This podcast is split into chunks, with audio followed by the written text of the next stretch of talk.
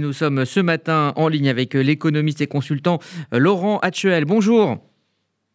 Bonjour. Merci d'être avec nous ce matin sur euh, RCJ. Déjà, est-ce que vous pouvez nous expliquer simplement euh, le mécanisme qui nous mène à cette inflation? Le mécanisme, c'est euh, on est toujours dans l'après-Covid et il y a une disruption dans la chaîne de production qui est liée au fait de du fait que la Chine est toujours à moitié fermée euh, à cause de sa politique de zéro Covid, qu'on est dans une économie mondialisée, et euh, quand la Chine est paralysée, eh ben, les prix montent et euh, on n'arrive plus à produire en fait tout ce qui, tous les tous les tous les biens qu'on produit depuis des années et qui viennent d'Asie. La deuxième raison, c'est une hausse de l'énergie, du gaz, qui est liée, comme vous l'avez très bien expliqué, au conflit en Ukraine. Cependant, on voit que les États-Unis, qui ne sont pas touchés par cette hausse de des prix de l'énergie ont quand même de l'inflation.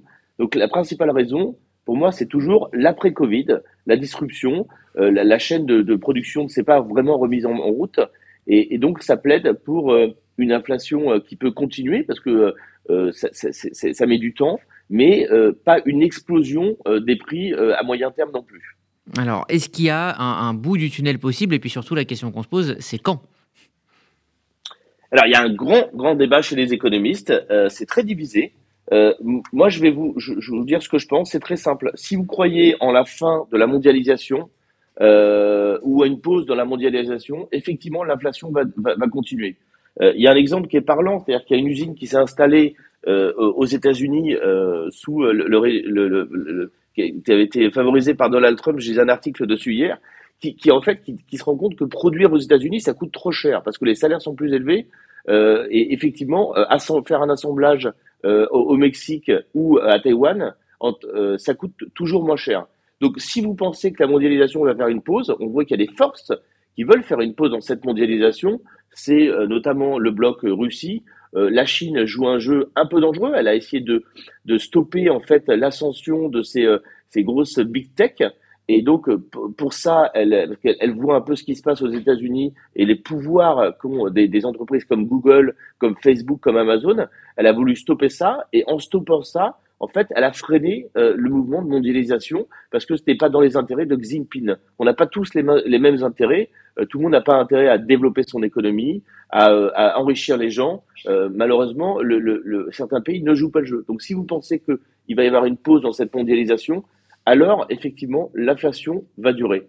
Si vous pensez que c'est juste, euh, euh, c'est juste très court, euh, court terme, donc conjoncturel, alors l'inflation va devoir va rebaisser ensuite. D'ici peut-être la fin de l'année, c'est ce qui est annoncé? Oui, alors là, là c'est vraiment la prédiction. Hmm. celui qui arrive à dire le pic de l'inflation, c'est impossible à prédire. Il y a beaucoup de facteurs. Euh, je comprends que les politiciens veulent dire on est au pic.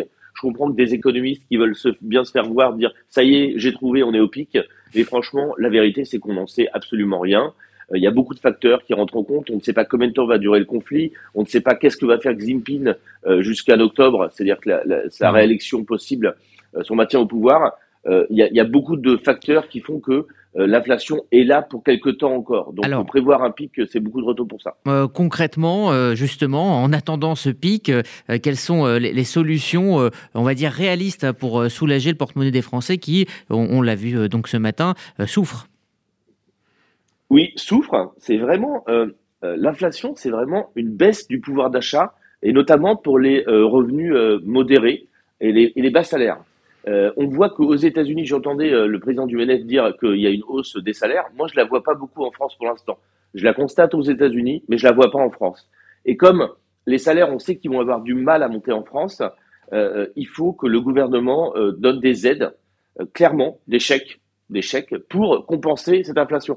Comme on ne sait pas si c'est temporaire, le gouvernement peut, dans un premier temps, donner des chèques, mais il faut que ça soit ciblé. Les chèques, par exemple, ce qui a été fait sur le pétrole, c'était pas ciblé tout le monde en profite. Et donc là, je pense que c'est pas assez efficace. Il faut cibler. On sait très bien qu'il y a euh, des, classes euh, modérées, euh, à revenus modérés, qui souffrent énormément de la hausse des prix. Euh donc c'est eux qu'il faut aider à court terme. Et si et en attendant cette hausse des salaires qu'on attend désespérément en France.